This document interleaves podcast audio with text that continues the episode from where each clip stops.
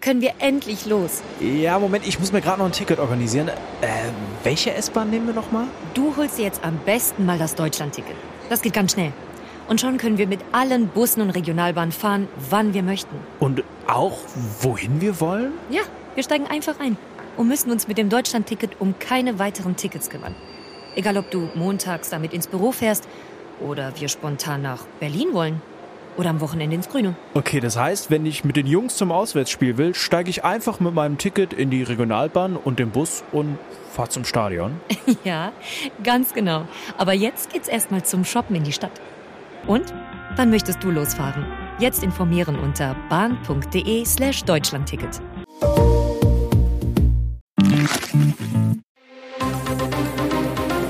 Das Bild News Update. Es ist Freitag, der 29. Dezember und das sind die Bild-Top-Meldungen. Mitten in Passau, LKW rast in Fußgänger, eine Tote, fünf Verletzte. Lage in Hochwassergebieten bleibt bedrohlich, Wetterdienst warnt vor kräftigem Regen. Seit Heiligabend auf der Flucht, ausgebrochene Knackis sind brutale Frauenhasser. Mitten in Passau, LKW rast in Fußgänger, eine Tote, fünf Verletzte. Großeinsatz in der Passauer Innenstadt. Dort ist nach ersten Angaben ein LKW in eine Menschengruppe gerast. Der LKW-Fahrer fuhr laut Polizeisprecher in fünf Fußgänger. Eine Frau starb bei dem Unfall, vier Fußgänger wurden verletzt. Laut Polizei wurde auch der LKW-Fahrer medizinisch behandelt. Er musste aus dem Führerhaus befreit werden und kam dann in ein Krankenhaus. Der Unfall geschah in der Innenstadt von Passau. Die Bahnhofstraße und die Schanzelbrücke, die Hauptverkehrsader der Stadt, sind gesperrt. Feuerwehr und Polizei sind vor Ort. Zur Unfallursache und ob es sich möglicherweise um eine vorsätzliche Tat handeln könnte, konnte der Polizeisprecher zunächst keine Angaben machen. Da der Fahrer in eine Klinik gebracht werde, sei auch eine medizinische Ursache nicht auszuschließen. Es sind mehrere Hubschrauber des ADAC und der DRF im Einsatz. Lage in Hochwassergebieten bleibt bedrohlich. Wetterdienst warnt erneut vor kräftigem Regen. Auch heute müssen die Anwohner an den Flüssen im Nordwesten und Osten weiter zittern. Seit Weihnachten spitzt sich die Hochwasserlage dort immer weiter zu. Entspannung nicht in Sicht. In Niedersachsen und Bremen herrscht Sorge um die aufgeweichten Deiche.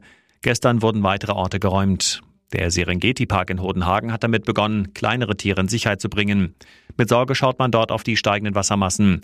Noch sind die Ställe von Giraffen und Nashörnern trocken, doch das kann sich rasch ändern.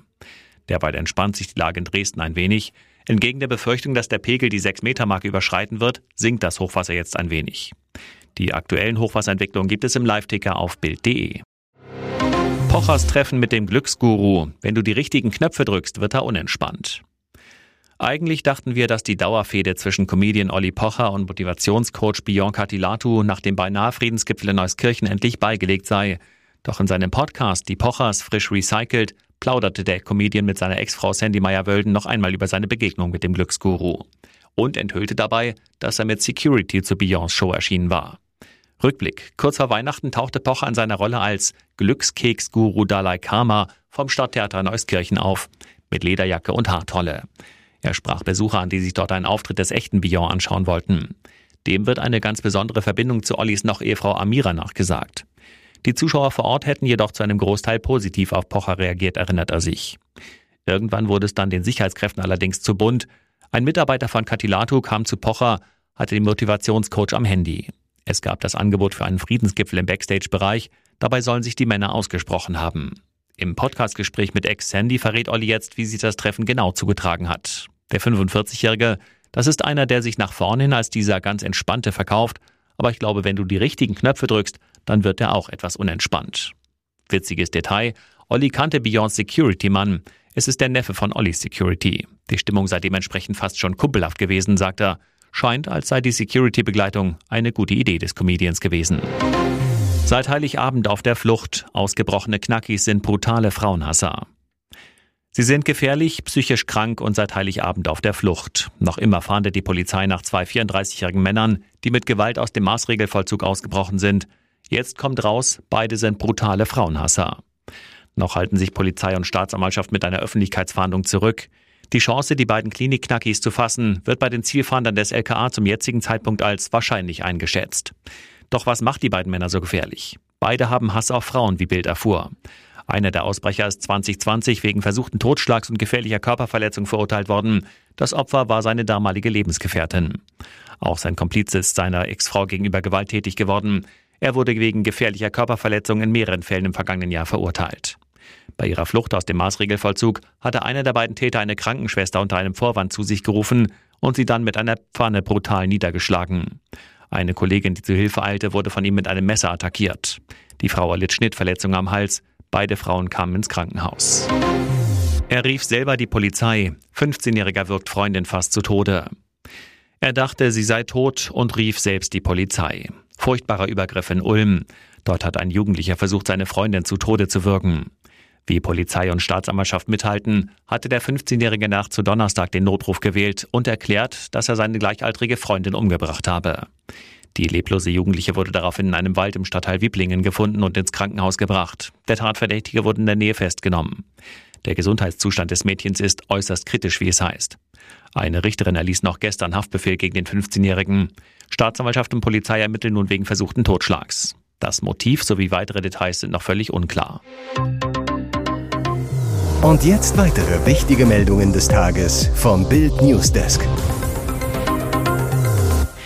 Diese Werte bescheren dem Kanzler einen bitteren Jahresausklang. Im INSA-Meinungstrend kommt die SPD nur noch auf 15 Prozent der Stimmen, geht also nochmal 0,5 Prozentpunkte runter. Die Sozialdemokraten bleischwer im Umfragekeller.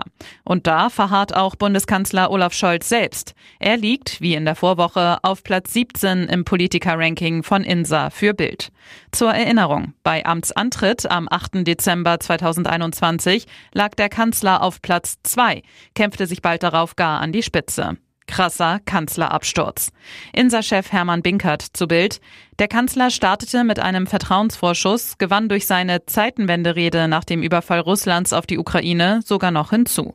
Einen gelungenen Jahresausklang dürfte man sich bei den Sozialdemokraten anders vorstellen.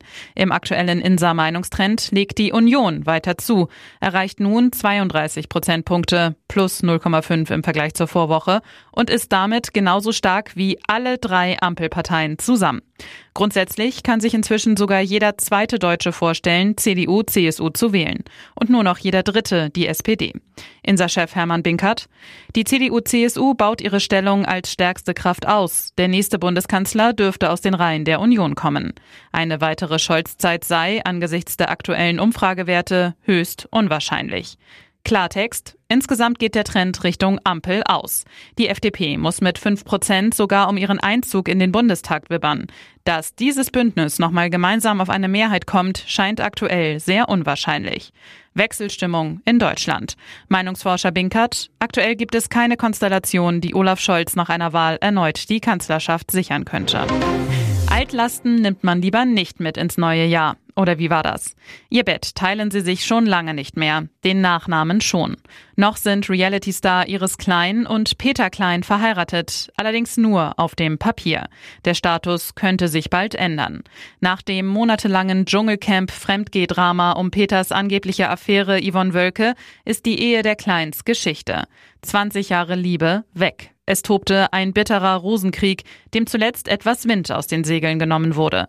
Denn bei Promi Big Brother lagen sich Peter und Iris, die zerstrittenen Ex-Partner, plötzlich weinend in den Armen. Diese Blicke, die Tränchen der Rührung, überraschend liebevolle Worte zum Schluss und ein Plan, nach dem TV-Container sich im Kreise der Familie wiederzusehen. Es war fast wie Paartherapie. Jeder Promi-BB-Zuschauer fieberte bei den Szenen mit. Jedes Trash-Herz hüpfte ein wenig höher. Da fragen sich einige TV-Fans zu Recht, geht da wieder was? Vor allem jetzt, wo es Gerüchte um ein Liebesaus von Iris und ihrem neuen Freund Mr. T gibt, da sie alle gemeinsamen Fotos auf Instagram löschte. Doch Bild erfuhr, ein Liebescomeback der Kleins ist ausgeschlossen. Nicht nur, weil Iris und Mr. T nach Bildinfos noch zusammen sind, sondern vor allem wegen dieser Überraschung. Jetzt wurde die Scheidung endgültig eingereicht von Peter. Interessant, nach Bildinformationen soll der 56-Jährige die Scheidungspapiere in Deutschland und nicht etwa auf Mallorca eingereicht haben. Wann genau? Kurz bevor er vergangenen Monat in den Promi Big Brother Container zog. In der Sendung kam dieser nicht unwichtige Termin allerdings nicht zur Sprache. Hier ist das Bild News Update. Und das ist heute auch noch hörenswert. Millionen Mieter und Eigentümer müssen fürs Wohnen immer mehr Steuern zahlen. Der Grund, viele Kommunen haben 2023 die Grundsteuer kräftig angehoben.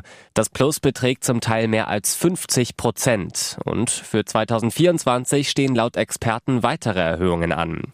Der Verdacht, viele Städte und Gemeinden langen jetzt nochmal zu, bevor in einem Jahr die Reform in Kraft tritt.